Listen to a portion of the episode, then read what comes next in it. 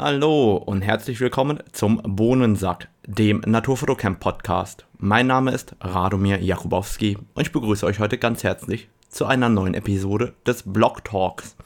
Heute geht es um das Thema spiegellose Kameras, um die Canon EOS R und die Canon EOS R5, die bald vorgestellt wird und ähm, sowohl um meine Erfahrungen mit dem Thema Spiegellos als auch mit meinen Erwartungen, in welche Richtung sich das Thema spiegellose Kameras in Zukunft weiterentwickeln wird.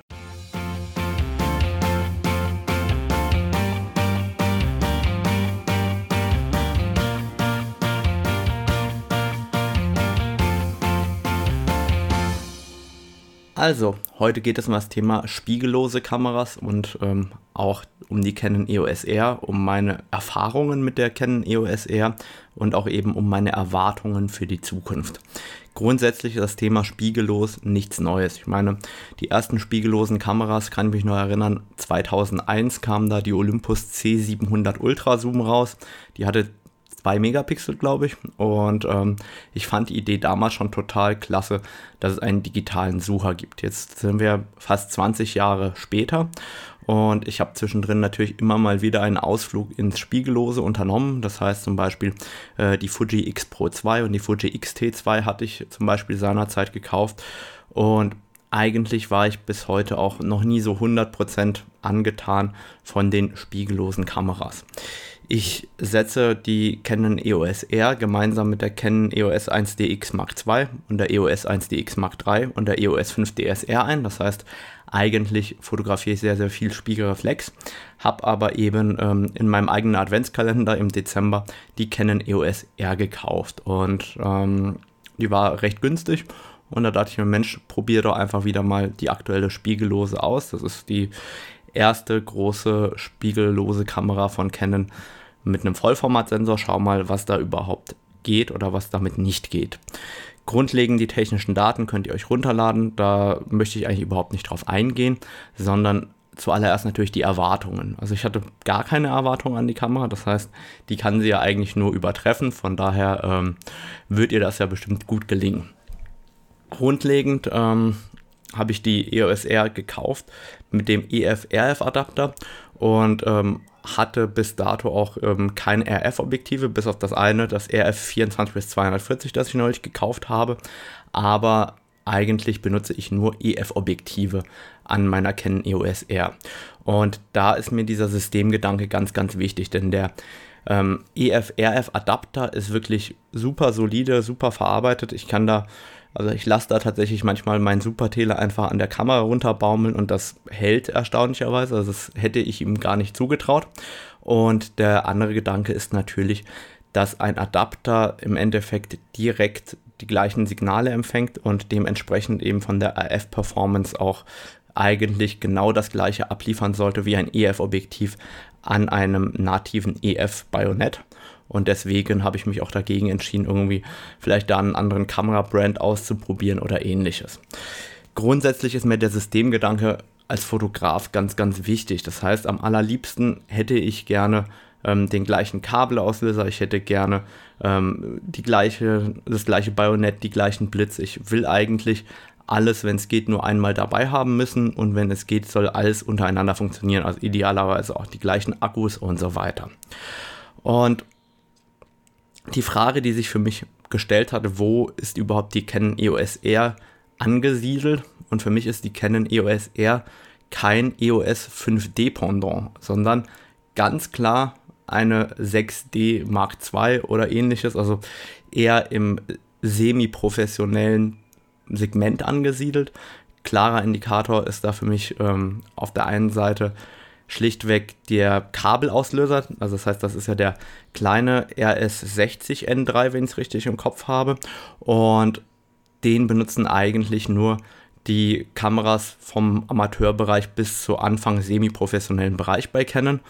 Positiv ist für mich, dass das auch den oder dass der Akku der große ist, den man aus der EOS 5D oder äh, 5DSR und so weiter kennt und dass ich wenigstens die Akkus weiterverwenden kann und darf.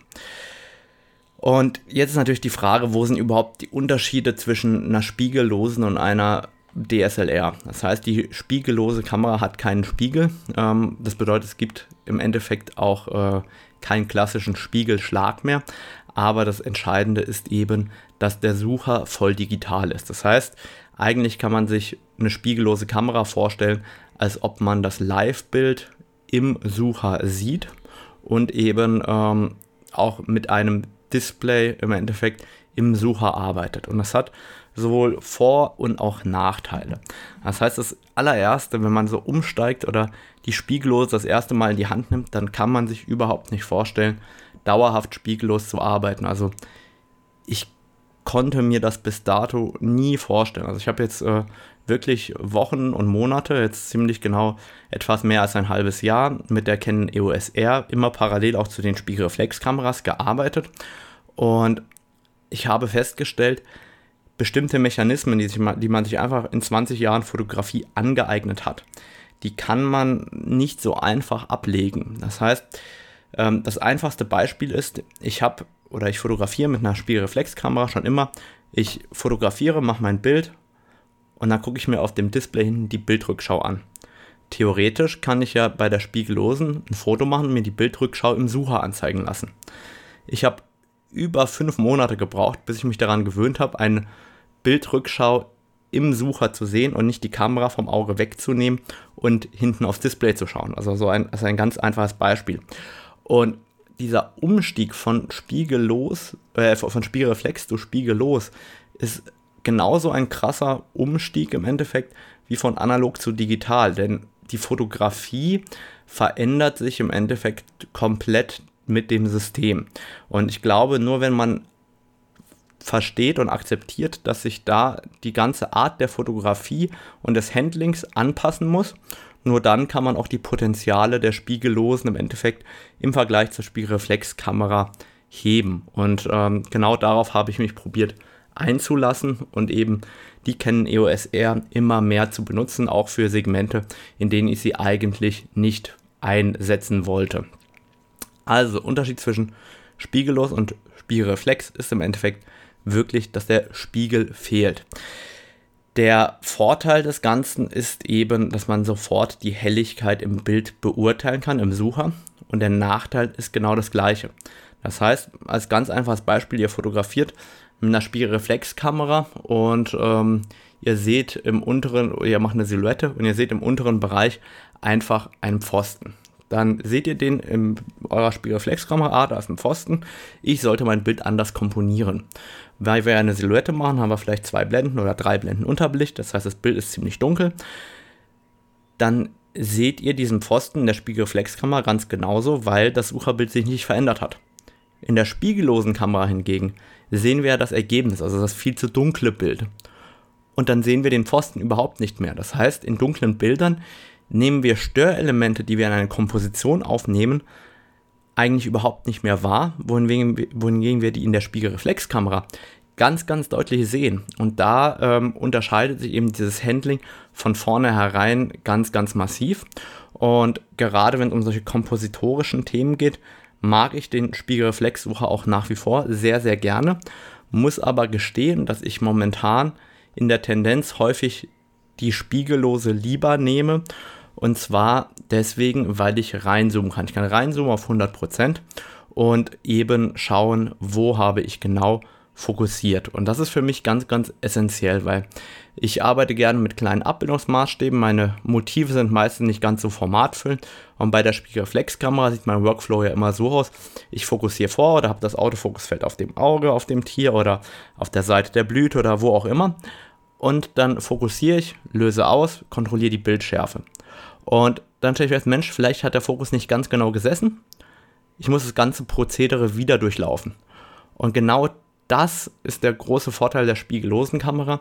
Ich kann hingehen, ich zoome rein auf 100%, ich kann fokussieren, manuell oder mit Autofokus erstmal dahingestellt und sehe, dass es genau dort schafft, wo ich es haben möchte.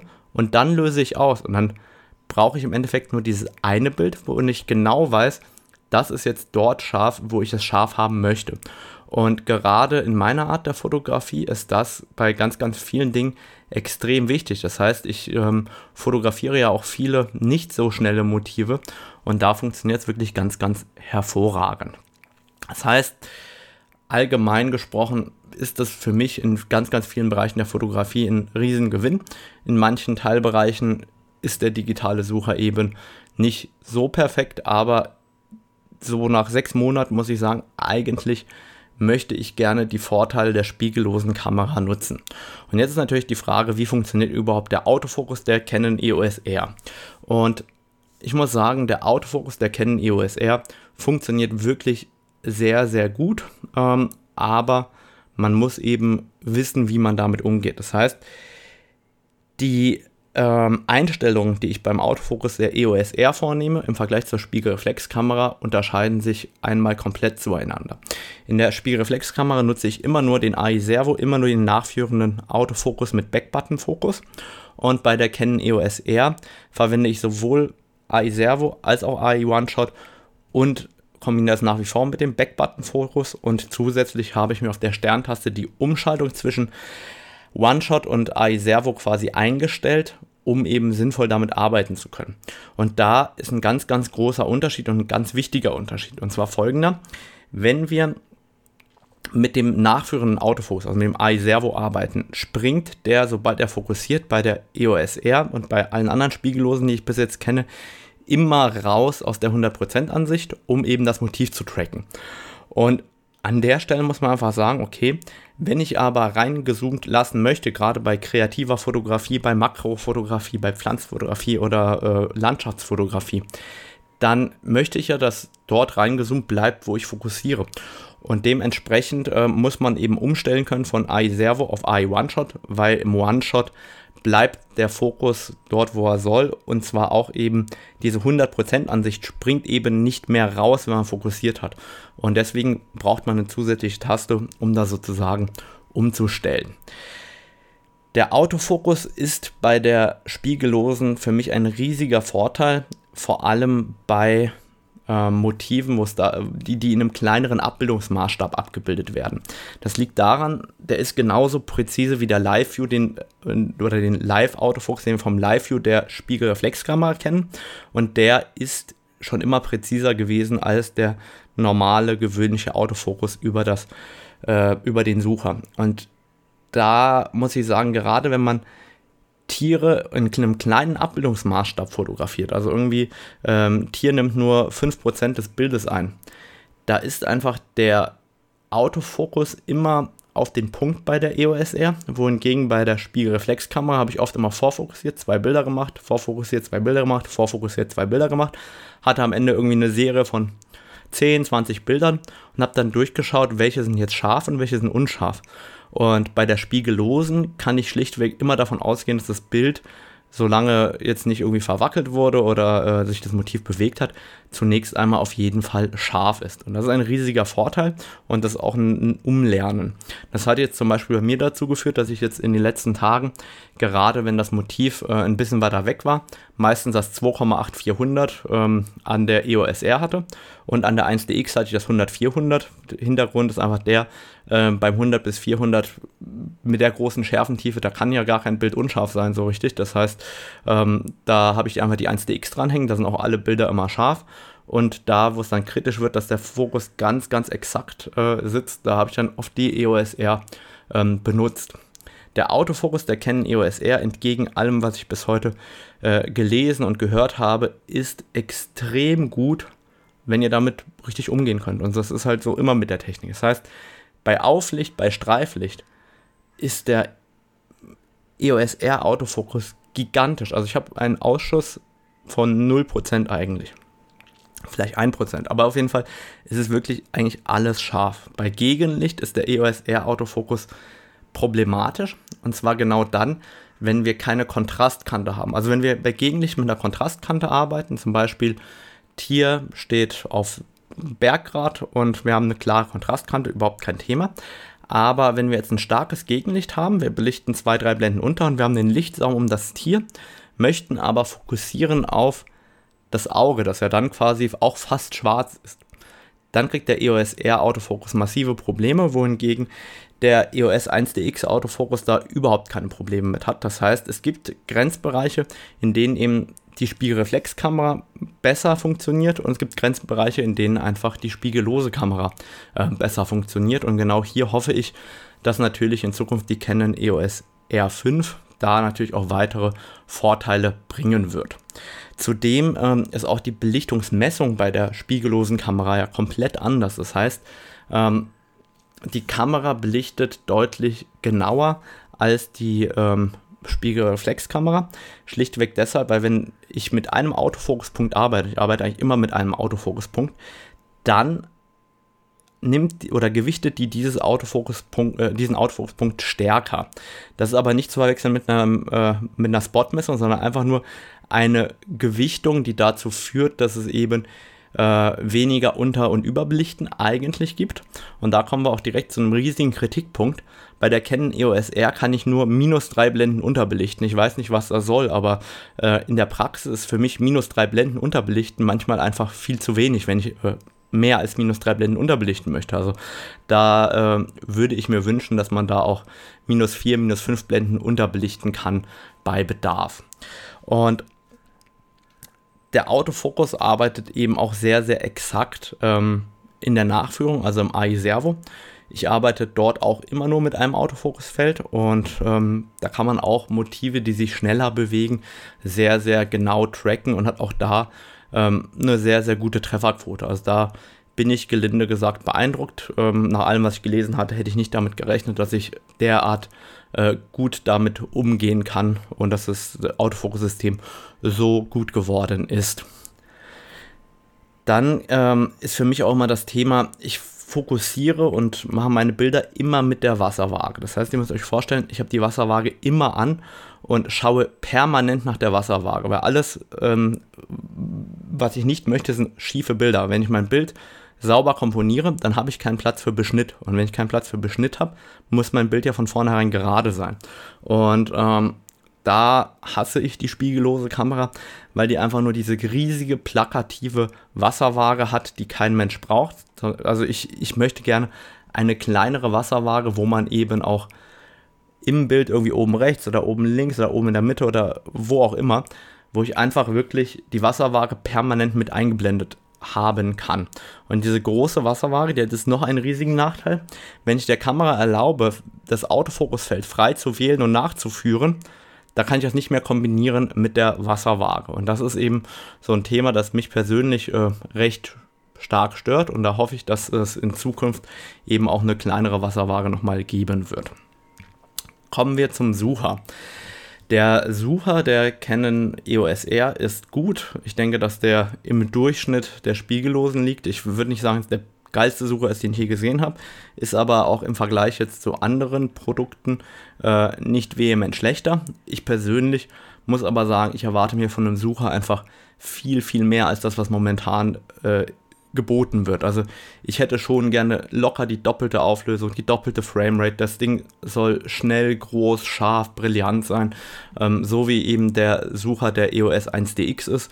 Das soll mir auch ein spiegelloser Sucher bitte in Zukunft bringen. Das heißt nicht, dass der EOS R-Sucher schlecht ist. Im Gegenteil, der ist wirklich, äh, ich denke, so branchenüblich in dem Bereich. Ähm, aber ich denke, da ist einfach Luft nach oben. Grundlegend hat die EOS R eine Sucherverzögerung und äh, diese Sucherverzögerung gerade bei Serienbildern, bei sich schnell bewegenden Motiven merkt man ganz massiv. Das heißt, ähm, bei der Actionfotografie merkt man einfach, wenn man ein Serienbild macht, dass der Sucher massivst hinterherhängt. Und ähm, jetzt kommt das Spannende. Viele sagen, man kann deswegen keine Actionfotografie machen.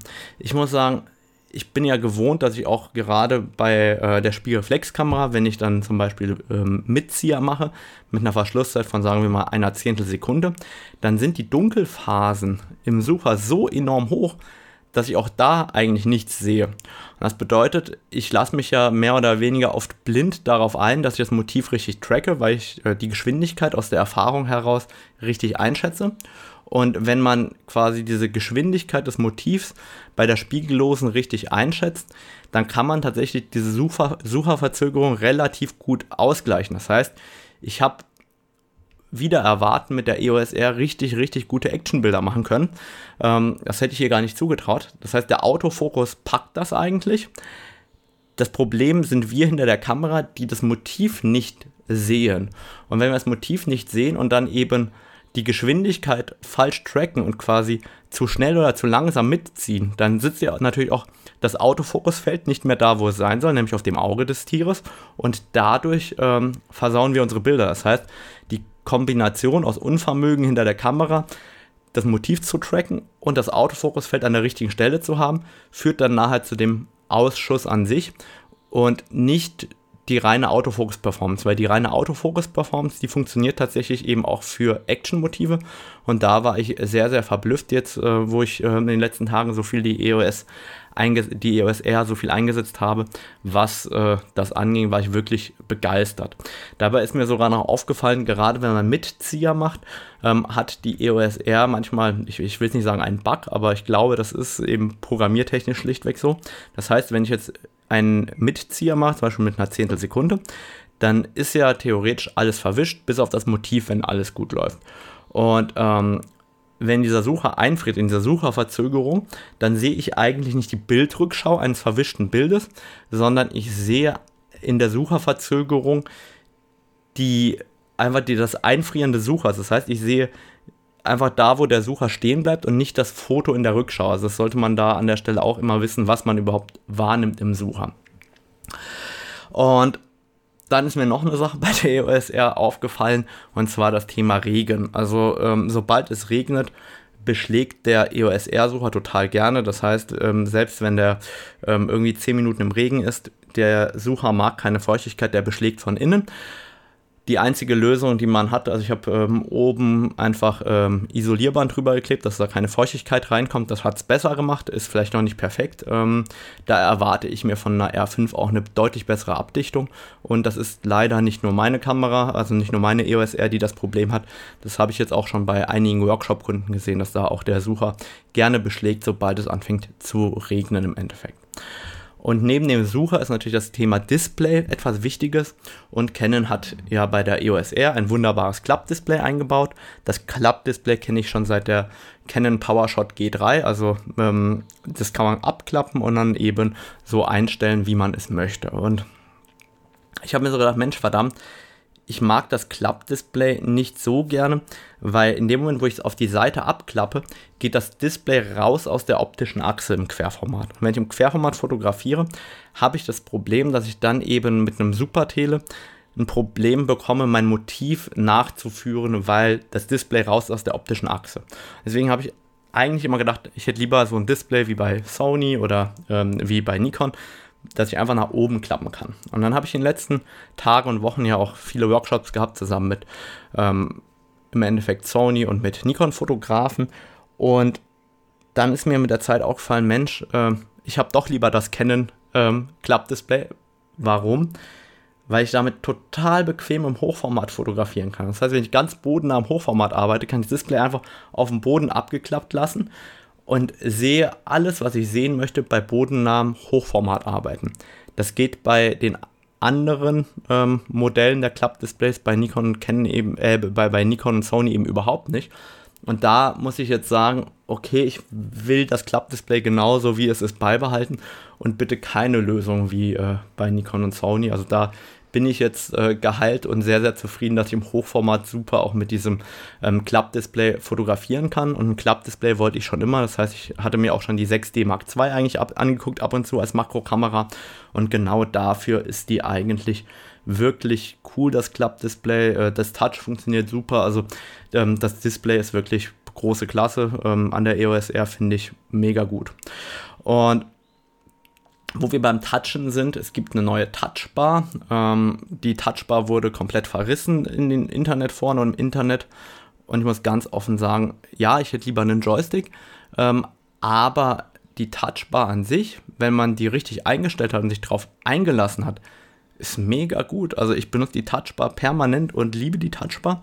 Ähm, ich würde vielleicht ganz kurz beschreiben, was ich da draufgelegt habe, damit das funktioniert, weil ich habe im Endeffekt ganz, ganz viele Funktionen auf die Touchbar gelegt, bis ich rausgefunden habe, was brauche ich denn tatsächlich in der Praxis. Das heißt, Bei mir liegt auf der Touchbar, die ist äh, so eingestellt, dass die sofort reagiert, wenn ich mit dem Finger drauf touche. Und wenn ich nach links touche, dann kriege ich das Histogramm im Sucher.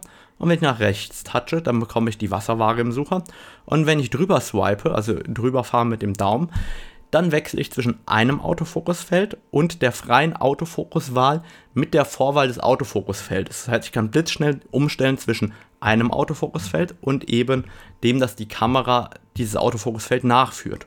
Und das kombiniere ich dann damit, dass ich auf der Sterntaste die Umstellung zwischen AI Servo, also dem nachführenden Autofokus, und dem AI One-Shot habe. Und damit kann ich innerhalb von wenigen Millisekunden meine Kamera von statischem One-Shot-Modus auf nachführenden Autofokus mit freier AF-Feldwahl und nachführendem Autofokus haben. Und diese Geschwindigkeit habe ich bei einer Spiegelreflexkamera äh, so noch nicht gehabt. Also ich finde die Touchbar, wenn man die richtig eingestellt hat, wirklich eine dufte Sache. Und in der Bildrückschau habe ich auf der Touchbar schlichtweg auf der einen Seite das Raten der Bilder und auf der anderen Seite das ähm, Sperren der Bilder, das heißt äh, das Schützen. Ähm, benutze ich total viel, gerade wenn ich in der Serie bin, mit, mit irgendwas Kreatives mache und mir dabei was gedacht habe. Und ich kenne mich ja, das heißt, ich weiß genau, welche Bilder ich eigentlich beim ersten Durchschauen direkt lösche. Und die schütze ich mir dann, weil ich mir sage, Mensch, das musst du dir mal genauer angucken, ähm, da hast du ja was bei gedacht. Und dann stelle ich mir das ein, ähm, dass das Bild geschützt ist. Und dann lösche ich es nicht direkt weg, sondern dann weiß ich im Bildrück, in der Bildrückschau später, ah ja, da hatte ich mir irgendwas bei gedacht, schaue das Bild nochmal genauer an, ähm, damit ich es nicht direkt weg habe. Also ähm, so verteufelt wie die Touchbar ist, ich finde die Touchbar super, ich kann damit echt gut arbeiten generell das Thema Touch und Handschuhe ist so ein Thema für sich. Ich ähm, habe mir da äh, North Face Handschuhe gekauft mit ähm, Gore-Tex Infinium Stoff und ich muss sagen, es funktioniert ganz gut, ja, aber äh, mit Handschuhen finde ich die EOS R nicht perfekt. Da mag ich die 1er einfach lieber mit, also bei, bei der Handschuhbedienung. Und ähm, da finde ich einfach, dass mit, mit Handschuhen, da fehlt eigentlich für mich der Joystick. Das wird die R5 ja besser machen. Man hat ja schon auf den Bildern gesehen, die R5 wird ja einen Joystick bekommen. Von daher hoffe ich, dass es dann eben auch mit den Handschuhen besser wird. Grundsätzlich kann man ähm, an der EOS R einstellen, dass man das Autofokusfeld einfach verschieben kann, indem man mit dem Daumen über das Display fährt. Und das funktioniert wirklich große Klasse, finde ich mega genial. Ähm, ist so etwas, wo ich sagen muss, hey, das macht richtig Laune. Äh, und da würde ich auch jedem dazu raten, das im Endeffekt einzustellen. Was mich ein bisschen stört an der EOS R ist, dass die nur einen Speicherkartenslot hat. Ähm, da würde ich mir nach wie vor wünschen, dass es zwei Speicherkartenslots gibt. Ähm, das wird sich ja jetzt hoffentlich auch bei der EOS R5 ändern, dass wir da auch zwei Speicherkartenslots sehen werden. Jetzt kommen wir zu etwas bei der Spiegellosen, was mich ähm, extrem, extrem behindert. Und zwar die Dauer des Hochfahrens. Es ist utopisch, wie lange zwei oder drei Sekunden sein können. Ähm, wenn man die Kamera anmacht, dann dauert das eben, bis die an ist. Und das sind oftmals wichtige Sekunden für mich in der Fotografie, ähm, die dafür sorgen können, dass ich mein Motiv fotografieren kann oder eben nicht. Und das ist eben auch in die, genau in die andere Richtung das Problem. Nämlich bei den ganzen Objektiven mit einem Bildstabilisator. Meine Objektive haben fast alle einen Bildstabilisator.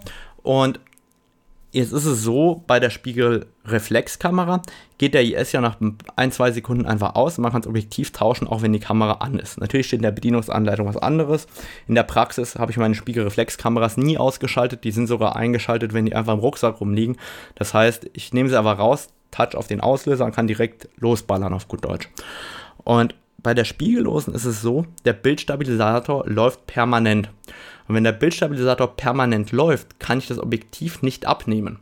Weil in dem Moment, wo ich das Objektiv abnehme, ist der Bildstabilisator nicht in der Parkposition. Und wenn der nicht in der Parkposition ist, dann klappert das Objektiv. Das ist nicht schlimm, dass das klappert. Das Schlimme ist, dass dann der Bildstabilisator beschädigt werden kann. Wenn ich das äh, Objektiv einmal in den Rucksack packe und weiterlaufe, dann wird der Bildstabilisator zwangsläufig vermutlich irgendwann kaputt gehen. Das heißt, ich muss jetzt hingehen und die Kamera ausschalten. So, jetzt geht die Kamera aus. Dann fällt der Verschluss runter bei der R5. Dann höre ich irgendwann, dass der Bildstabilisator parkt. Und erst jetzt kann ich das Objektiv abmachen. Das heißt, das dauert gefühlt, wenn ich nur einen Telekonverter schnell reinschrauben will, was normalerweise 2-3 Sekunden dauert, ewig, weil ich ja erstmal warten muss, bis der Bildstabilisator geparkt ist. Jetzt kann ich die Kamera abmachen, Telekonverter drauf, dran machen und jetzt fährt die Kamera wieder hoch. Und da dauert auf einmal der Konverterwechsel, der bei der Spiegelreflexkamera irgendwie drei Sekunden dauert. Dann dauert das jetzt an der Spiegellosen auf einmal 15 oder 20 Sekunden. Das heißt, da, oh, das sind die längsten Sekunden des Lebens. Wenn, wenn, wenn man da wirklich wartet, Bildstabilisator ist geparkt, Konverter rein, schnell nochmal hoch, ist das Motiv überhaupt noch da oder ist es schon weg? Also da finde ich wirklich, ähm, oder da hoffe ich, dass in den nächsten Jahren und Jahrzehnten die Spiegellosen natürlich nochmal deutlich, deutlich an Geschwindigkeit gewinnen, gerade was das angeht. Ähm, oder dass man vielleicht ähm, den Bildstabilisator koppeln kann mit dem Back-Button-Fokus, das heißt, oder mit dem ähm, Touch-Auslöser, dass man nur, wenn man die Auslösertaste gedrückt hält oder den Back-Button-Fokus gedrückt hält, dass der Bildstabilisator eben nur dann ähm, funktioniert. Das wäre für mich eigentlich äh, eine positive Entwicklung in dem Sinne. Übrigens ist das eine extrem geile Funktion bei Canon.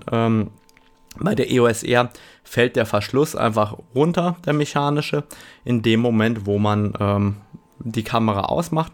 Und das schützt den Sensor sehr, sehr gut vor Dreck beim Objektivwechseln. Das finde ich deutlich besser gelöst als bei allen anderen spiegellosen Kameras. So, was finde ich noch extrem störend an der ähm, spiegellosen Kamera, nämlich, dass die auf unendlich fokussiert in dem Moment, wo man sie ausschaltet. Das ist sinnvoll für alle Nutzer, die nicht gerne ihren Sensor, ihren Verschluss oder äh, ihr Objektiv grillen wollen. Da geht es darum, dass man nicht ähm, durch äh, das Licht, das durch die Frontlinse reinfällt, im Endeffekt einen Brennpunkt bildet und äh, sich die Kamera abfackelt. Ich persönlich hasse das wie die Hölle. Und zwar fotografiere ich ja total viele Makros. Ich mache jetzt äh, mein Makro-Shooting, habe da irgendwie drei, vier Objektive gleichzeitig liegen. Das heißt, ich habe auf ungefähr die Distanz, wie ich gerade fotografiere, ein 100er Makro, ein 150er Makro, ein 180er Makro, ein 200er und ein 300er und ein 400er liegen oder whatever. Und immer wenn ich das Objektiv wechsle, fährt der Fokus auf unendlich. Das heißt, ich muss jedes Mal aufs Neue die Stelle suchen im Nahbereich, wo ich überhaupt fokussiert hatte. Und das stört mich wirklich ganz, ganz massiv in der Makrofotografie. Ähm, ich hoffe, dass man diese Funktion in, bei einer professionelleren Canon EOS R5 in den Menüpunkten abschalten kann. Ähm, auch mit der Gefahr, dass man sich eben mal innen im Objektiv oder in der Kamera mal was verbrennt. Ich meine, ähm, das kann ja mal passieren. Also ich hatte mal eine äh, 5D Mark III, war das glaube ich, da hatte ich mir innen tatsächlich den Spiegelkasten leicht ähm, verbrannt durch einen Brennpunkt, den ich hatte. Das heißt, da war wirklich der Spiegelkasten ein bisschen geschmolzen. Das ist natürlich der Fehler des Fotografen, nicht des Herstellers. Äh, und genau vor dem Fehler möchte man äh, schützen, weil bei einem Sensor da viel mehr kaputt gehen kann als beim Spiegelkasten im Endeffekt. So, kommen wir noch zu dem nächsten Punkt, nämlich überhaupt das Thema nochmal Bildrückschau. Das Thema Bildrückschau bei der Spiegellosen ist für mich ein ganz, ganz großes Thema. Ich kann nämlich auf einmal die Bildrückschau im Sucher bekommen. Jetzt werdet ihr sagen, jeder Spiegelreflexfotograf ist mir doch egal, ich habe doch ein Display, da kann ich drauf gucken.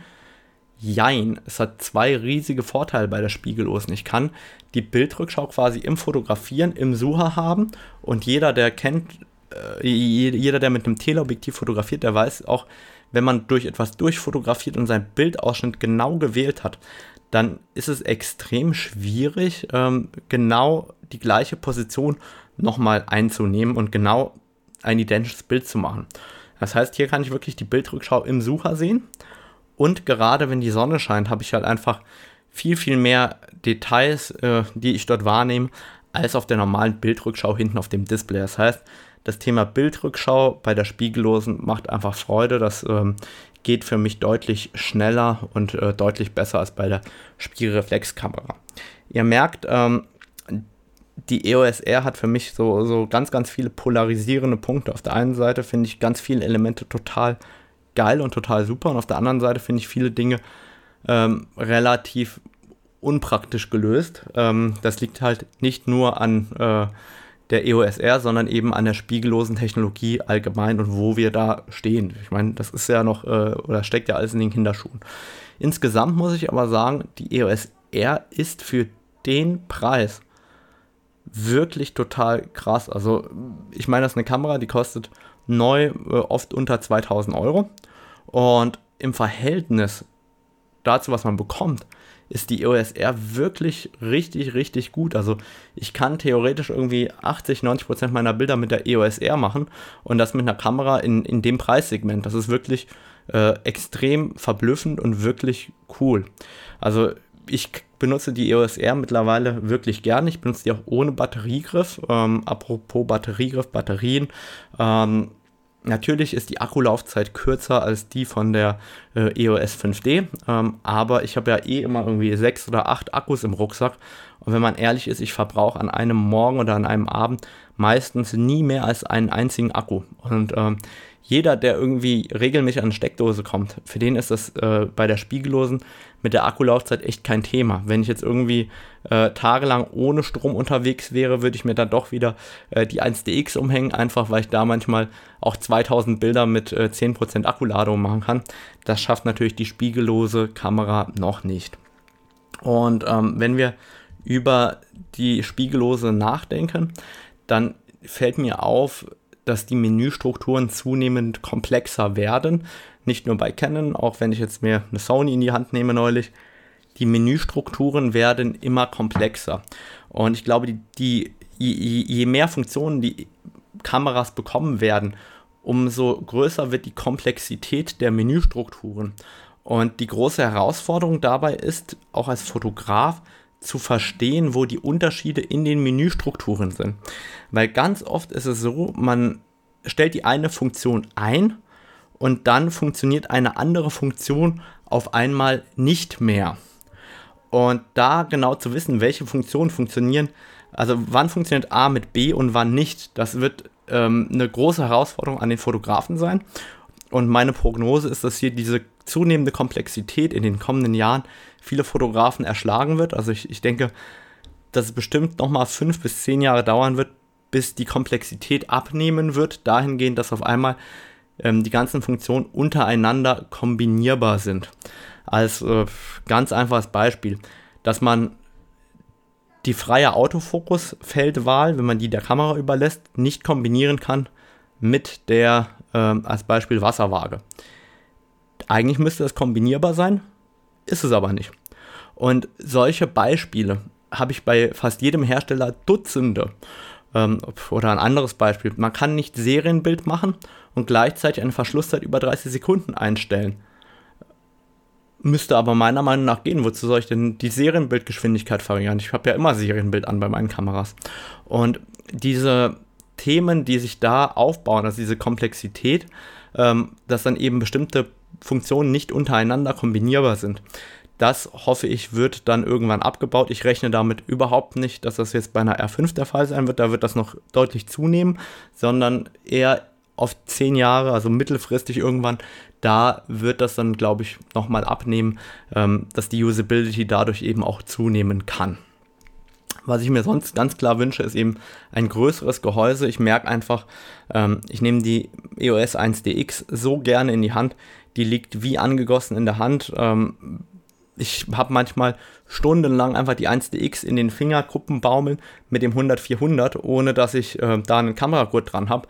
Und genau das hätte ich gerne auch bei der Spiegellosen, also dass da einfach noch schöner das Gehäuse geformt ist.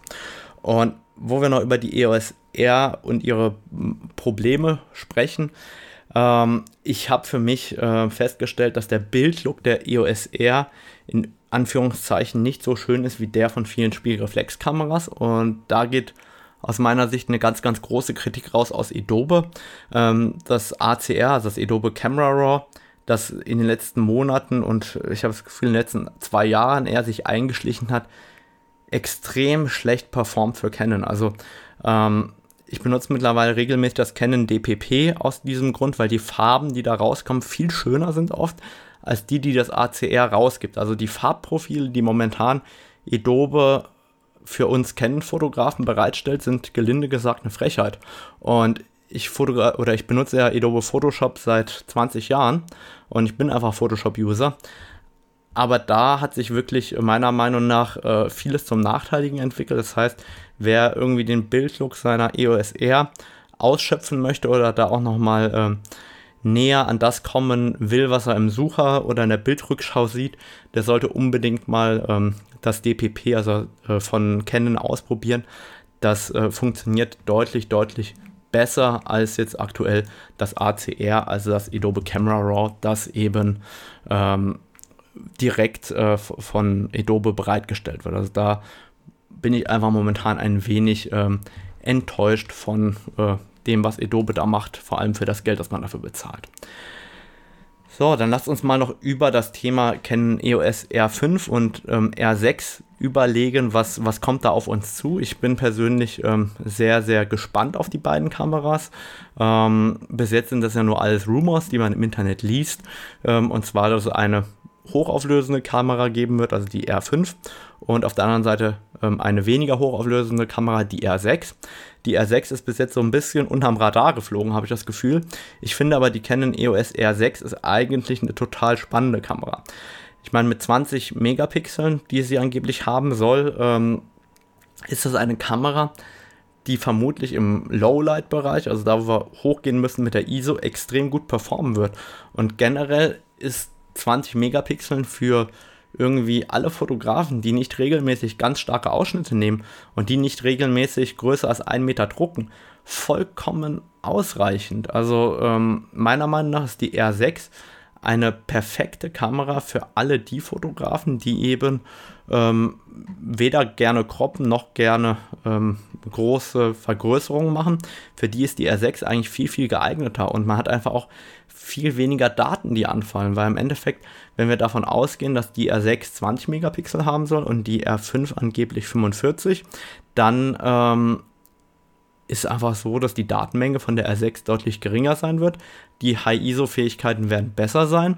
Also ähm, ist vermutlich die R6 für ganz, ganz viele Fotografen fast die spannendere Kamera als die R5. Ich persönlich schiele natürlich auf die R5, weil ich einfach ähm, davon ausgehe, dass die R5 genau äh, das können wird, können soll, was ich eben auch äh, brauche. Man hat ja gelesen, dass die ähm, eine sehr hohe Serienbildgeschwindigkeit haben wird. Man hat gelesen, dass die eine hohe Auflösung haben wird. Man hat gesehen auf dem Bild, dass die einen Joystick bekommt. Das heißt, viele Sachen von dem, was ich jetzt kritisiert habe, ähm, werden hoffentlich bei der R5 gelöst werden. Also ich gehe davon aus, dass die Kamera einen besseren Sucher bekommt, einen schnelleren Sucher bekommt, dass diese, ähm, wie soll ich sagen, diese, dieser Zeitverlust ähm, beim, bei der Bildrückschau reduziert wird, also dass die Kamera insgesamt viel, viel schneller wird. Und wenn die Kamera insgesamt viel, viel schneller wird, dann ähm, werden, glaube ich, diese ganzen Themen wie Sucherverzögerung, ähm, und so weiter wirklich deutlich abnehmen. Und dann hoffe ich, dass die R5 und auch eine R6 eben äh, vergleichbar sind mit einer 5D Mark IV oder einer 5D Mark V oder wie auch immer, dass man sagen kann, okay, man benutzt die Spiegellose wirklich durchgehend für alles, bis auf vielleicht äh, Kleinvogel-Action-Fotografie oder Vogel-Action-Fotografie. Ich weiß nicht, ob sie dafür gut genug sein wird, aber grundlegend glaube ich, dass so eine R5 oder die R6 eben schon in Richtung der perfekten Alltagskamera gehen werden ähm, und dass man dann eben auch sagen kann, hey, man fotografiert wirklich vorwiegend spiegellos und dann können wir auf einmal auch ähm, anfangen, die RF-Objektive richtig zu benutzen, weil gerade das Thema Objektivbau ist in der spiegellosen Kamera äh, ganz anders möglich als bei der Spiegelreflexkamera. Das heißt, das liegt daran, dass wir mit dem oder beim Objektivbau im Endeffekt die letzten Linsenelemente deutlich näher an den Sensor bekommen. Und dadurch sind ganz andere Objektivkonstruktionen möglich. Zum Beispiel dieses 2,0, 28 bis 70 mm für Canon. Das ist sensationell. Also ich habe neulich damit fotografiert. Der Bildlook war wirklich grandios. Die Schärfe bei 2,0 war der Hammer. Und da muss man sagen, wow, sowas hatte ich an der Spiegelreflex. So, so ein scharfes Zoom hatte ich da noch nicht.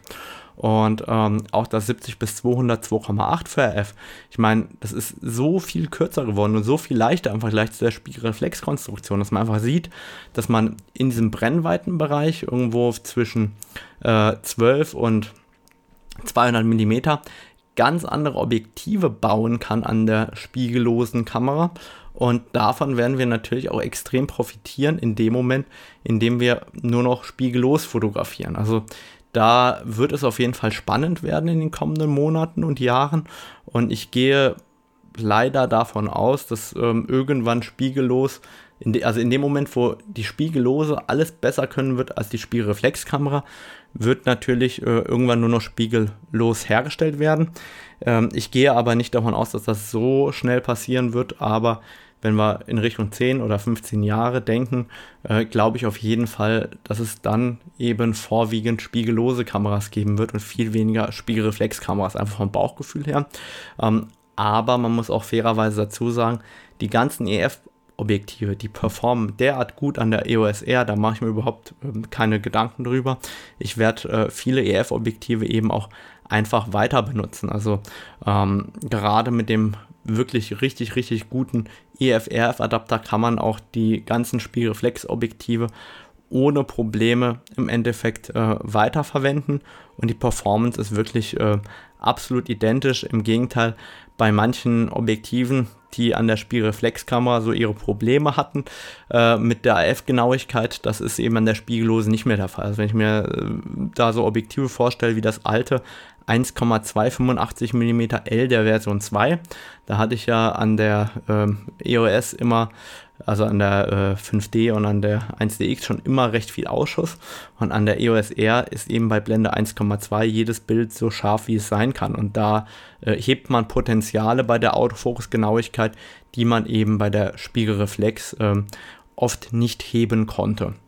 Ja, so viel zum Thema EOS R und dem Ausblick im Spiegellosen. Ähm, ich persönlich benutze die EOS R wirklich gerne mittlerweile und habe jetzt, ähm, als ich ähm, jetzt neun Tage in den Bergen war, wirklich 50-50 fotografiert. Das heißt, ich hatte eine 1DX an einem Teleobjektiv und äh, die EOS R an dem anderen Teleobjektiv und die kamen wirklich äh, oft gleichwertig zum Einsatz und immer wieder hatte ich das Gefühl, Mensch, jetzt hätte ich eigentlich lieber die Spiegelreflex oder jetzt hätte ich eigentlich lieber die Spiegellose.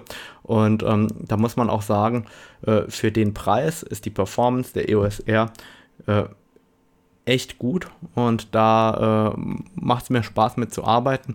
Nur wie gesagt, äh, das, was Adobe mit den Bilddaten von Canon veranstaltet, das macht eigentlich momentan einfach keinen Spaß mehr. Deswegen probiert auch mal DPP aus.